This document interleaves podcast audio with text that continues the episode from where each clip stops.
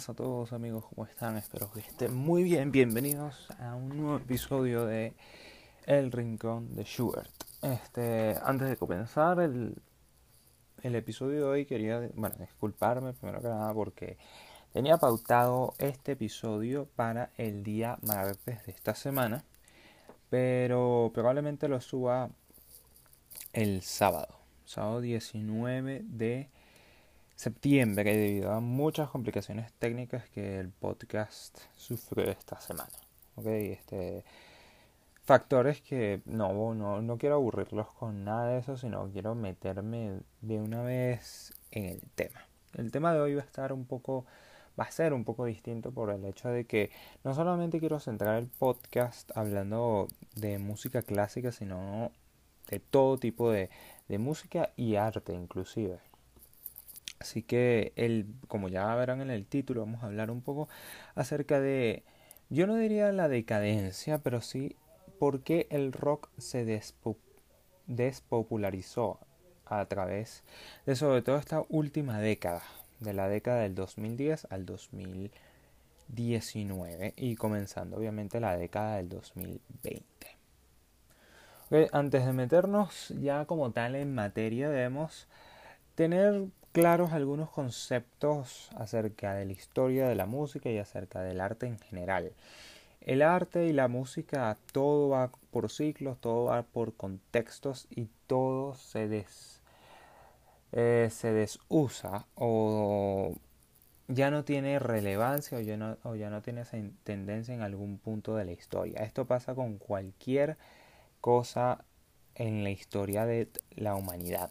Esto no es exclusivo del arte, esto no es exclusivo de la música y por eso creo que hay que entender el por qué quizás de manera orgánica, hay que entenderlo, ojo, de manera orgánica hay que entender el por qué ya el rock no es tan tan popular en estos días, ya no es o sea, quiero utilizar esa palabra popular, ya no es tendencia, porque si nos ponemos a ver, de hecho lo voy a buscar ahorita mismo, este, por internet, el rock sí ha, ha seguido teniendo relevancia.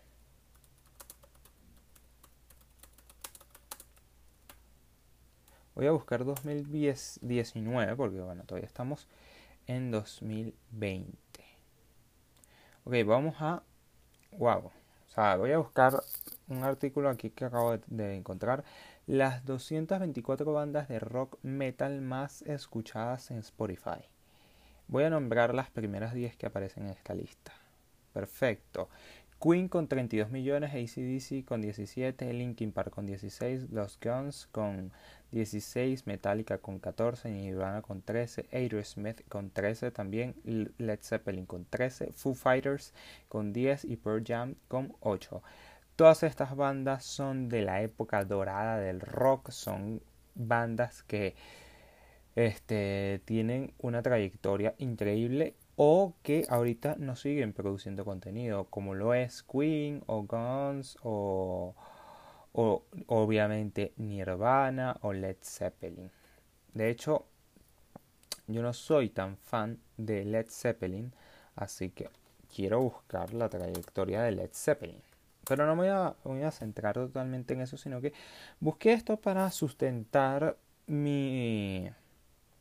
Exacto, fue y bueno, 68 y nos dice la fecha que terminó. Led Zeppelin, fecha de vencimiento. vamos a buscarlo así. Eh, hmm. bueno, de vencimiento no, de... ¿Qué pasó después con Led Zeppelin? Ok, este, para no seguir buscando cosas aquí en internet.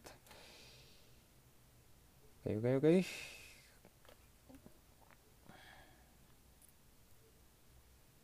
Ajá, aquí está, el periodo de actividad Led Zeppelin del 68 al 80. Obviamente ya no están activos.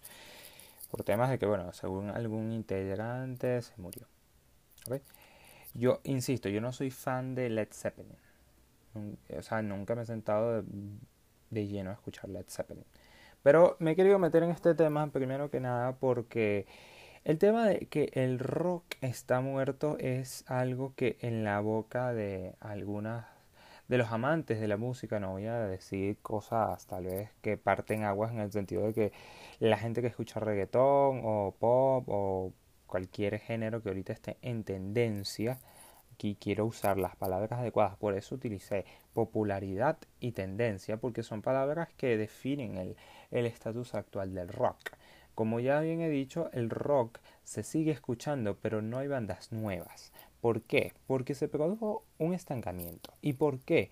Porque ahorita en este, eh, en, en, las últimas dos décadas, eh, no voy a nombrar la década de los 2000, porque digamos que en esa época todavía el rock estaba vigente.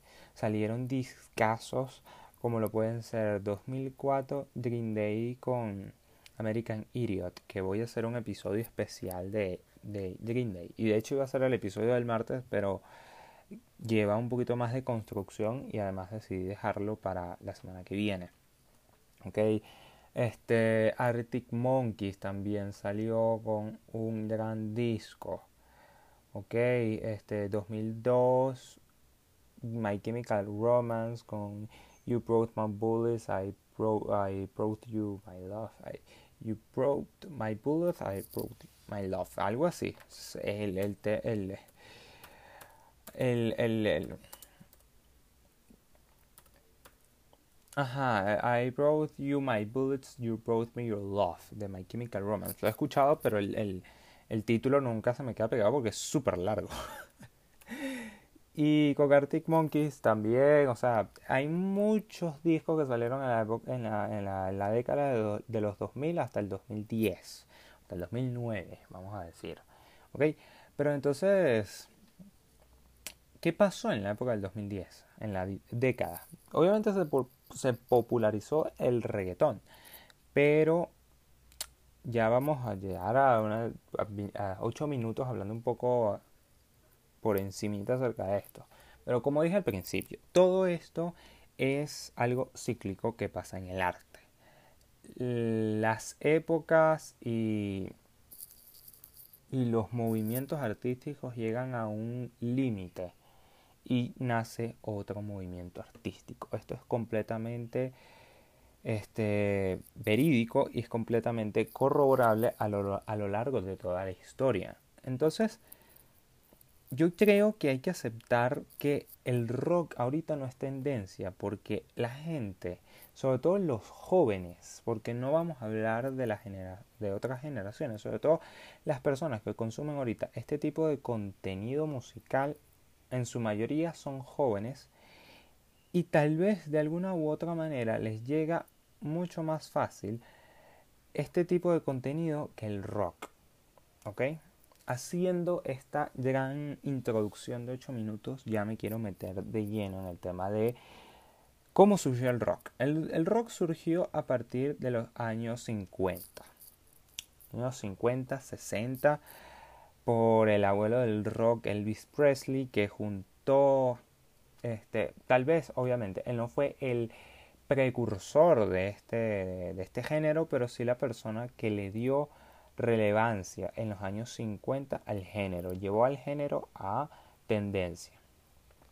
Okay. En los años 50 se escuchaba otro tipo de música, todavía seguía vigente, este, estaba muy vigente el jazz, estaba súper vigente todavía la música académica con compositores contemporáneos, lo que, lo que llamamos ahorita en el 2000 compositores contemporáneos.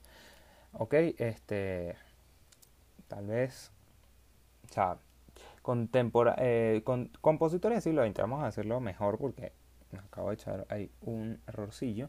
Este. Y el rock no era algo que era tendencia, ¿ok? Esta palabra creo que va a ser la palabra del podcast, del episodio como tal, porque es lo que define este, es lo que define cualquier movimiento musical que esté de moda que esté en tendencia en la sociedad. Ok, entonces el rock comenzó a ser tendencia gracias a Elvis Presley y todos los artistas que le siguieron después. Obviamente como referencia grandísima. También tenemos los Beatles que no solamente llevaron al rock a una una cúspide gigante en cuanto a que antes la música en general no tenía esta camada de fanaticadas mundiales, no había un club de fans a nivel mundial y no había, o sea, no había tanta este fervencia o tanta emoción porque tu grupo favorito de rock llegará a tocar en tu ciudad o tu artista favorito llegará a tocar en tu ciudad. Esto no había pasado nunca. Quizás en la época de compositores como Mozart, Beethoven, que fueron un poco famosos más, eh, incluso Mozart, que fue, por decirlo así, algún influencer, eh, le pasó algo así por el estilo, pero más en, ámbitos muy, muy elevados de, de una sociedad económica bastante alta. Pero lo que quiero decir con esto es que gracias a Elvis Presley y los Beatles, que no hay que dejarlos por un lado, el rock se catapultó y comenzó a ser la mega industria que fue en la segunda etapa del siglo XX. ¿Okay? A partir de los 60 hasta los 90 y me atrevo a decir hasta la primera década del 2000. El rock era algo este, que duró muchísimo tiempo y que no solamente trajo consigo el rock, sino que vino el metal y todos los distintos de metal que hay y creó muchas eh, comunidades de gente a su alrededor que le encantaba este tipo de música. Esto es algo genial de la, del rock porque ya la música no era algo aislado, sino que era algo que tú podías compartir con la otra persona y comenzabas a hablar acerca de tus bandas favoritas y mucha gente comenzó inclusive a comprarse una guitarra para sacar algún, algún tema de, de, su banda favorita y comenzó todas estas cosas que todavía siguen un poco vigentes. Pero es eso, es lo que trajo consigo todo el la revolución musical que generó impacto en la sociedad gracias a estos dos grandes exponentes de la música rock, como lo es eh, Elvis Presley y los Beatles tengo algo que decir acerca de esto y es que en la época de los 50 todavía estaba vigente, o sea, estaba en paralelo la vigencia tanto como el rock como el jazz.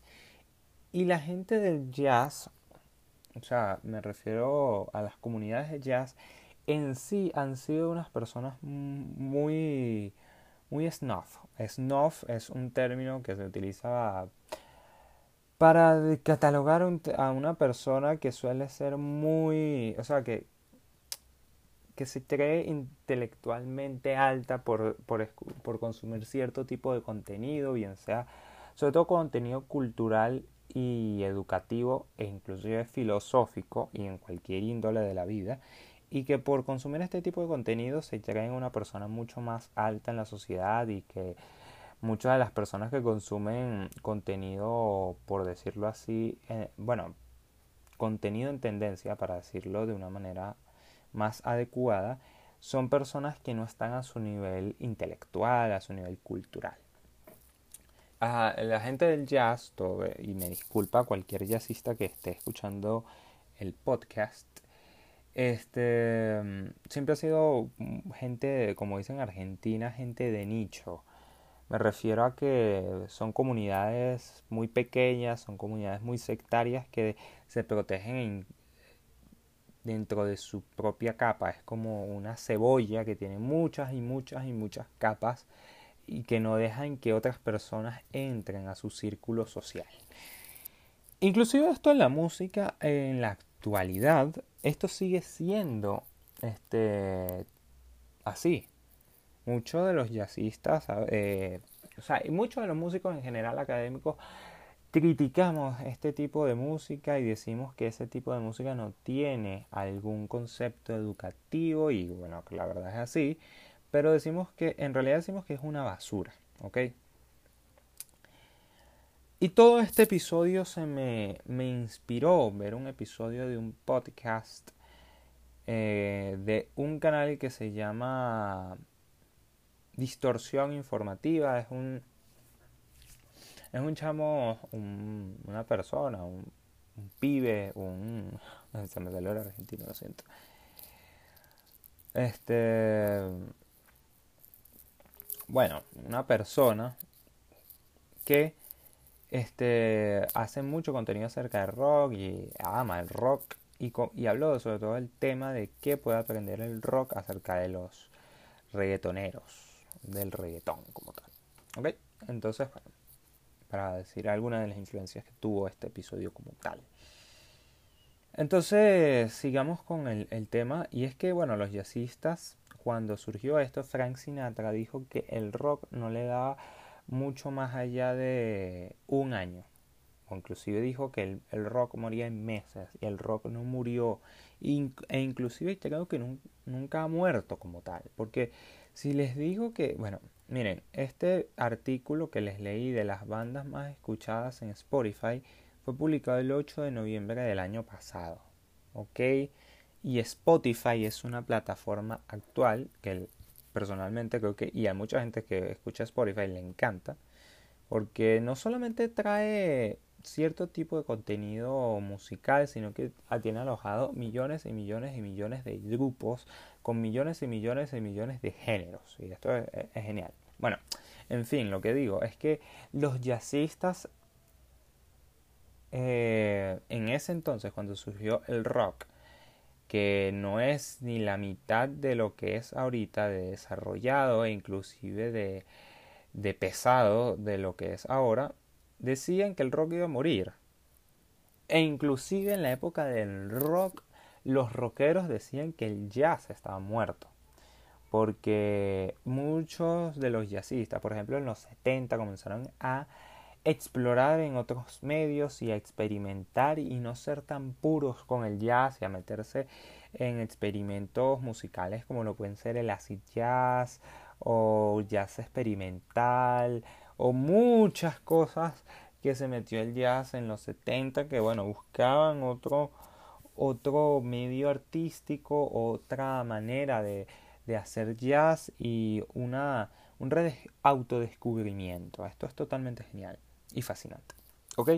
Entonces, después de esto, ya el rock comienza a tener mucho más empoderamiento en la escena, ya cuando el, jazz comienza a ser un género que está menos en tendencia y las sociedades y, la sociedad en general, sobre todo la sociedad occidental, la sociedad europea e inclusive la sociedad, ah, voy a hablar solo de Estados Unidos porque Latinoamérica en ese proceso sí es ha estado un poco retrasado, por decirlo de alguna manera, este, comenzar eh, los jóvenes comenzaron a tener mucho más protagonismo en la escena social. Y por eso es que comenzó en sí eh, el rock, porque los Beatles eran unos chamos, unos jóvenes, unos adolescentes de no más de 20, 22, 23 años y que a día de hoy se les puede considerar unos influencers que comenzaron a hacer cierta cantidad de conciertos a lo largo del mundo y a pegar unos discos eh, mundiales y a estar en las listas trending topping de música más escuchada en todo el mundo. Gracias a los Beatles se revolucionó toda la industria de música y toda su difusión y comenzaron a salir muchos otros géneros como el, jazz, el, perdón, el rock psicodélico con el álbum de los Sgt. de Sgt. Pepper's Lonely Hearts Club Band comenzó todo también gracias a este álbum también comenzó otra, otro recurso súper interesante en el rock que en lo personal a mí me encanta, que es la cuestión de los alter egos. Y, y los Beatles revolucionaron muchísimo, pero muchísimo todo el género del rock. Y lo revolucionaron en qué sentido? Ah, que lo hicieron mucho más accesible a la sociedad y que sobre todo los jóvenes se sintieran empoderados. Eso fue el llamado. Y comenzó a surgir también otros subgéneros como el punk, como el metal, que llamaban mucho más a, por ejemplo, el punk llamaba, era un, es un género inclusive que, que llama a la rebelión social por políticas de Estado mal hechas y tienen letras muy, muy filosas en cuanto a, a crítica social y muchas cosas interesantes que en lo personal a mí me encantan y que a medida que vaya eh, siguiendo el podcast me gustaría ir tocando, ¿ok? Entonces, ¿qué pasó ahora? ¿Cuál es mi lectura acerca de todo esto? ¿Ok? Ya cuando bandas, sobre todo en los 80, comienza a generarse el género pop, porque recordemos algo que dije hace rato, que me gustaría volver a traerlo a la mesa. La historia de la música y la historia en general es una historia cíclica, es algo que no para y que se repite todo el tiempo. El pop de los 70 y de los 80 comenzó a ser mucho más relevante, comenzó a tener más tendencia y llegó a la par de estar en la misma tendencia, en el mismo trending topic que bandas de rock. Eh, artistas como Cristina Aguilera, este, Celine Dion, etcétera, etcétera, etcétera, comenzaron a tener mucho más relevancia y el pop fue también un género que pegó muchísimo por el hecho de que primero no, no solamente eran o sea, obviamente comenzó con cantantes y grupos de eh, como los Back, Backstreet, Boys, hoy mi pronunciación en inglés está horrible, los Backstreet Boys, que eran un grupo de chicos como lo puede ser eh, los Beatles, pero en vez ellos eran unos, o sea, unos tipos totalmente, unos mm, models, eran modelos a seguir modelos a seguir en el sentido estético, eran demasiado estéticamente atractivos.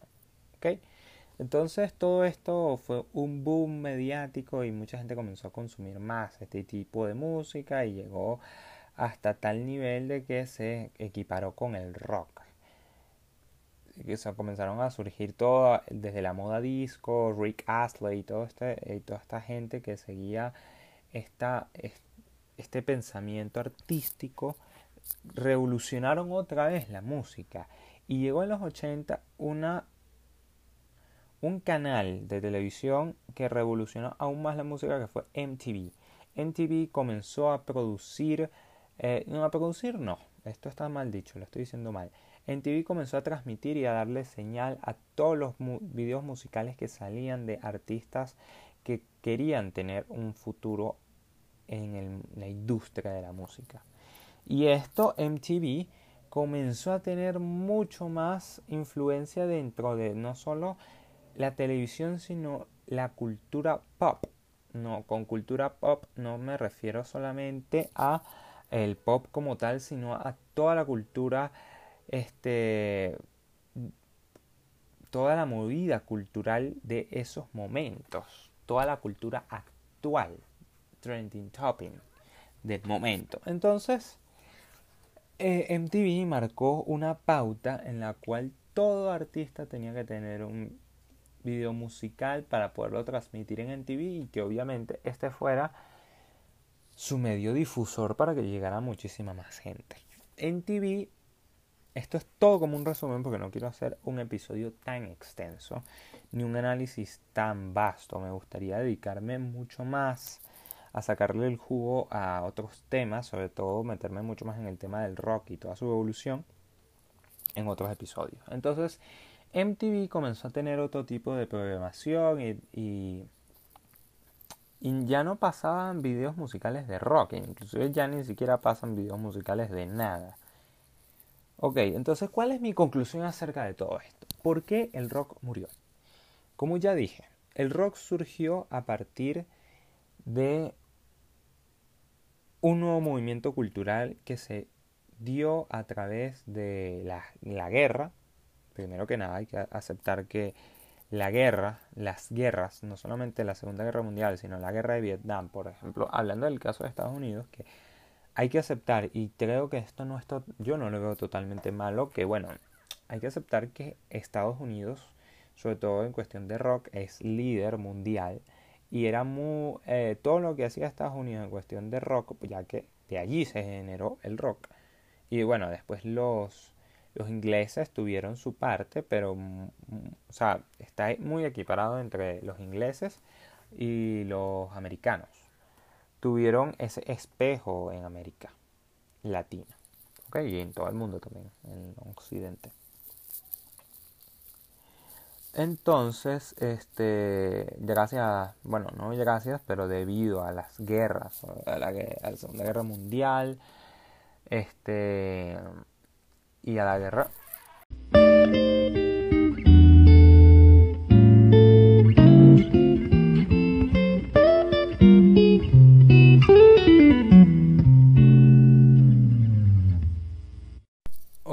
Regresado. La verdad es que no tenía un corte imprevisto, un corte con fallas técnicas. Pero bueno, aquí estamos. Como decía, este creo que la despopularización del rock se debe a varios factores que hay que tomar en cuenta, ¿ok?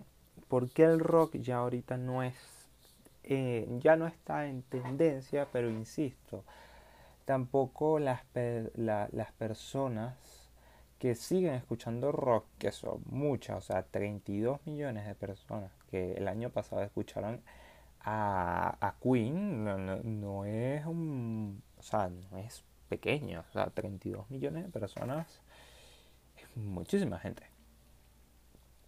Pero bueno, me refiero a que por qué ya el, el, el rock no es tan trendy y ya no hay por ejemplo, este, emisoras o algún medio masivo ahorita que esté difundiendo este tipo de contenido. La verdad es que sí lo hay.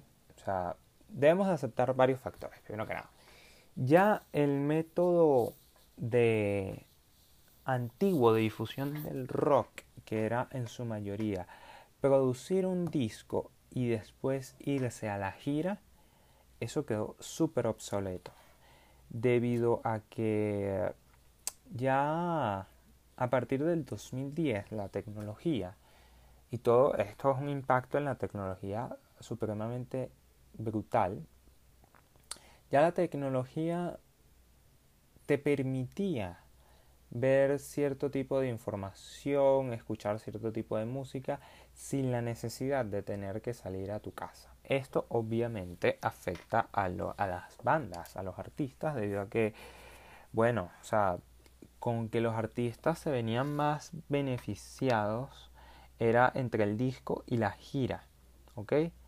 Obviamente con la cantidad de copias que vendían y también mm, la, la, la, el mayor, la mayor producción de, de capital, de dinero estaba en las giras, ¿ok?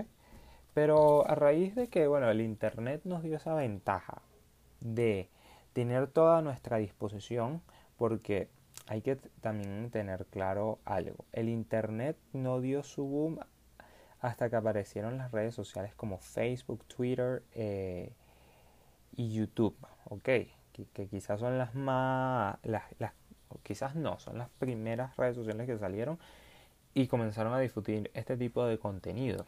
Entonces los artistas ya no en TV a partir de los 90, ya comienzo de los 2000, comenzó a entender que ya la población no se veía, o sea, no, no, no les era atractivo ver en un canal solamente contenido musical de, de videos musicales, valga la redundancia, sino que comenzaron a tener otro tipo de, de programas como de reality shows y de, y de animación satírica, como lo puede ser Daria, Babies and Butthead, South Park y muchas otras más que vinieron que son muy buenas. Pero bueno, no vamos a hablar de ese tema ahorita.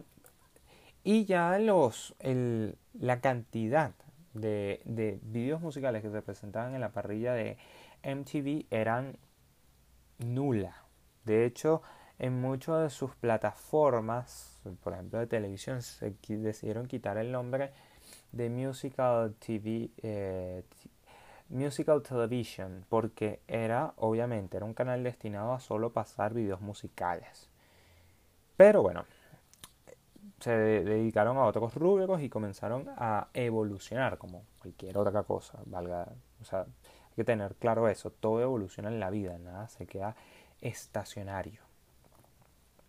Ok, ya teniendo ese panorama y viendo que, por ejemplo, ya la gente no compra discos, sino que a partir del 2010 la, la compra de discos bajó abismalmente y ya la gente no compraba discos, sino que en su mayoría los compraba vía online o en el caso de las personas que no podían tener el dinero para comprar un disco y apoyar a su banda mediante la compra de su material, las descargaban ilegalmente. O sea, esto siempre ha pasado en la historia, de que, bueno, antes se quemaban discos, se quemaban cassettes, se grababan los vinilos, pero bueno, ahora en la, en la internet, en la era digital, pues alguien sube el disco a un con un archivo RAR a una página masiva de en donde puedes descargar un disco por mega, porque yo lo he hecho, te tengo que decirlo, porque en Venezuela obviamente no tenemos la, la o sea, nuestra economía no, no, no, nos permite comprar discos, sino que tenemos que descargarlos ilegalmente, lamentablemente. Y bueno, ya los artistas perdían mucho por los discos. Ok, entonces, ¿qué pasó con la industria musical? Se dieron cuenta que el disco como,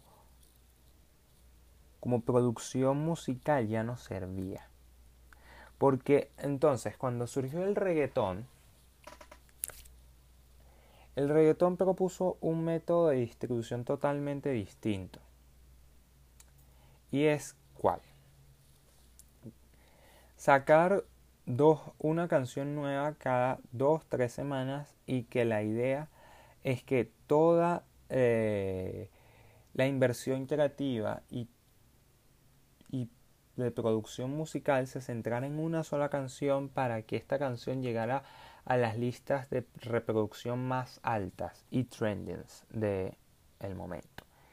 Entonces este tipo de este, distribución cambió totalmente otra vez la industria de la música y vio que el rock no estaba en esa movida. ¿Por qué? O sea, ¿por qué el rock no puede estar en esa movida? El, las bandas y y y los grupos musicales de rock lanzan singles, sí, pero es para promocionar lo que viene después.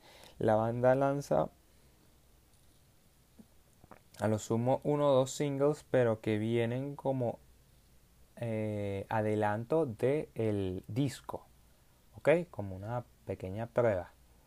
Y esto no ha cambiado en nada. Muchas bandas que todavía se siguen manteniendo actuales y que luchan por estar todavía en la vida de personas que ya los escuchaban y, y, en querer entrar en la vida de otras más, siguen con este medio de distribución. También se sumaron las plataformas de streaming de música como medio masivo, obviamente Spotify, y que los artistas solo lo ven, o sea, creo que las ganancias de Spotify son absolutamente mínimas.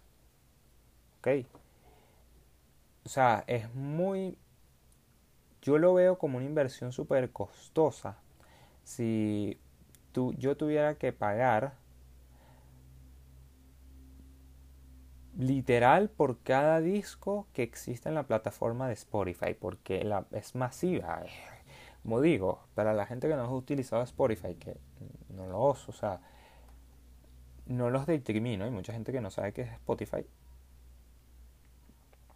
este, es una plataforma sumamente masiva que tiene cualquier tipo de contenido y las bandas actuales de la época, o sea, me refiero a bandas que están comenzando a surgir en la escena, entendieron que a través de las redes sociales y a través de los, de los medios de streaming podrían comenzar a tener impacto en las redes. Ya no existe una disquera que te produzca. Inclusive lo puedes hacer desde tu casa, producir un disco de calidad de estudio con recursos totalmente básicos como lo puede ser, como lo puede ser tener una tarjeta de sonido de unos 20 o 30 dólares, que aquí en Venezuela parece súper caro, pero afuera te los ganas súper fácil. Con un micrófono de 30 o 40 dólares. Y todo eso con un programa, vamos a, vamos a poner un programa este, fácil de edición de audio y de producción como lo puede ser Pro Tools o Reaper. Yo no soy productor musical, pero eso es lo que más o menos sé. Con todos esos medios puedes producir un disco y lanzarlo al mercado. ¿Y qué es lo que importa al final? Las redes sociales han dado cuenta, o, o sea, las redes sociales, perdón, que no lo dije bien, las redes sociales han desmitificado todo este mito del rockstar que es súper lejano. O sea que el rockstar, si tú llegas a tener un contacto con el rockstar, es lo mejor que te puede dar. No, la gente ahorita tiene que matarse en las redes sociales y comenzar a tener más contacto con su público y publicar cada, eh, todos los días cualquier cosa y que está siempre en tendencia o siempre en la movida. Entonces, bueno, son cosas que la verdad a medida que pasa el tiempo, la industria obviamente cambia y se hace mucho más accesible, por, por verlo desde el mejor punto de vista. En el caso del reggaetón, que ahorita es más actual, yo no lo voy a decir, o sea, no voy a decir que el reggaetón es una porquería ni nada.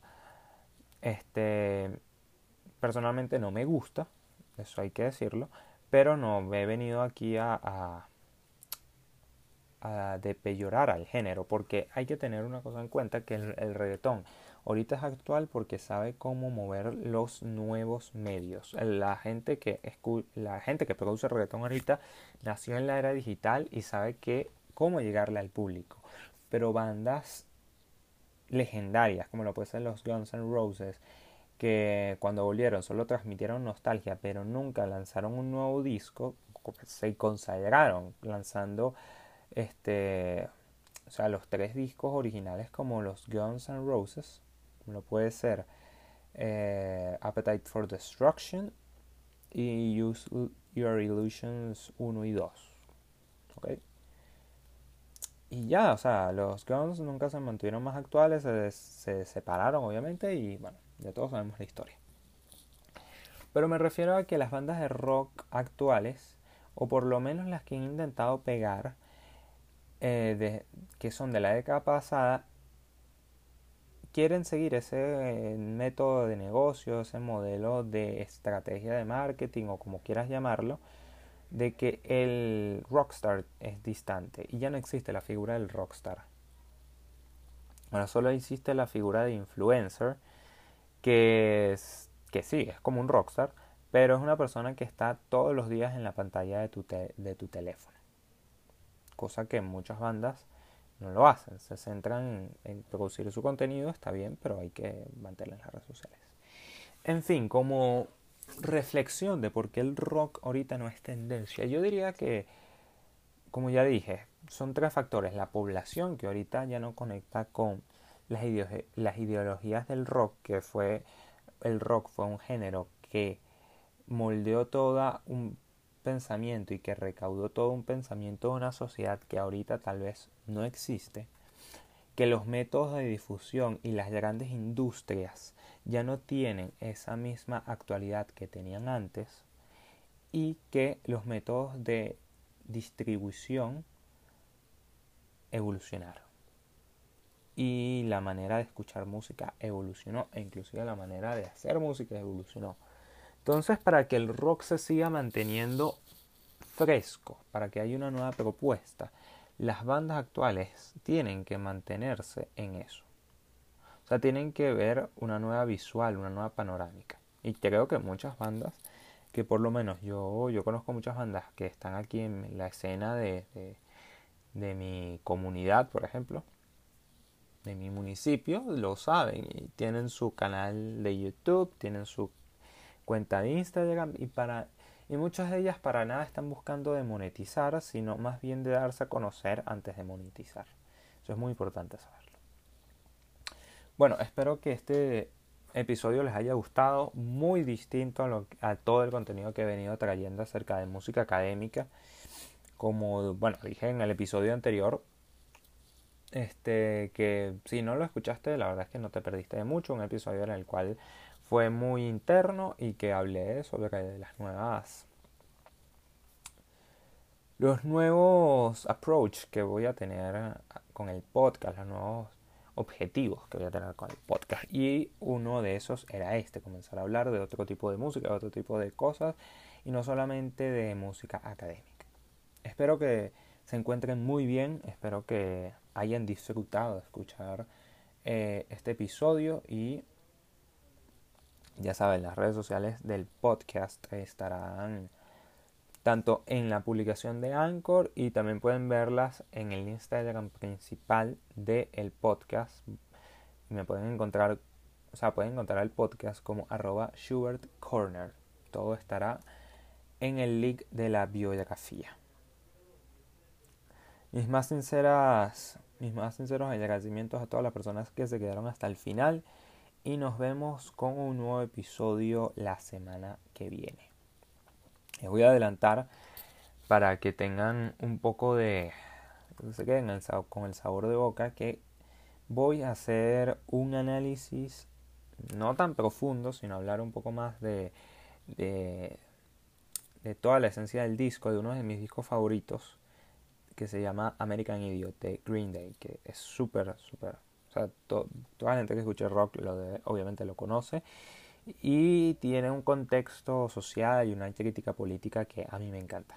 Así que espero verlos, o mejor dicho, espero que nos encontremos allá y cualquier sugerencia que tengan la pueden hacer llegar a las redes sociales. Muchísimas gracias y nos vemos en el siguiente episodio. Adiós.